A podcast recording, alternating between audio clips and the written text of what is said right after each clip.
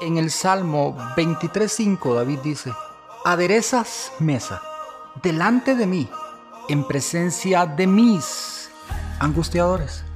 David dice mis angustiadores, mis angustiadores internos, mi temor, mi tormento, mi miedo, mi señalamiento, mi falta de fe.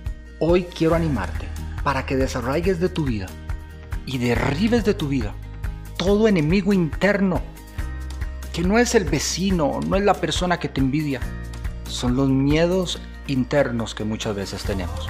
Este es el tiempo para que crezcas en tu fe, para que crezcas en tu autoestima y puedas creer que tienes en ti todo lo que necesitas para cumplir tus sueños.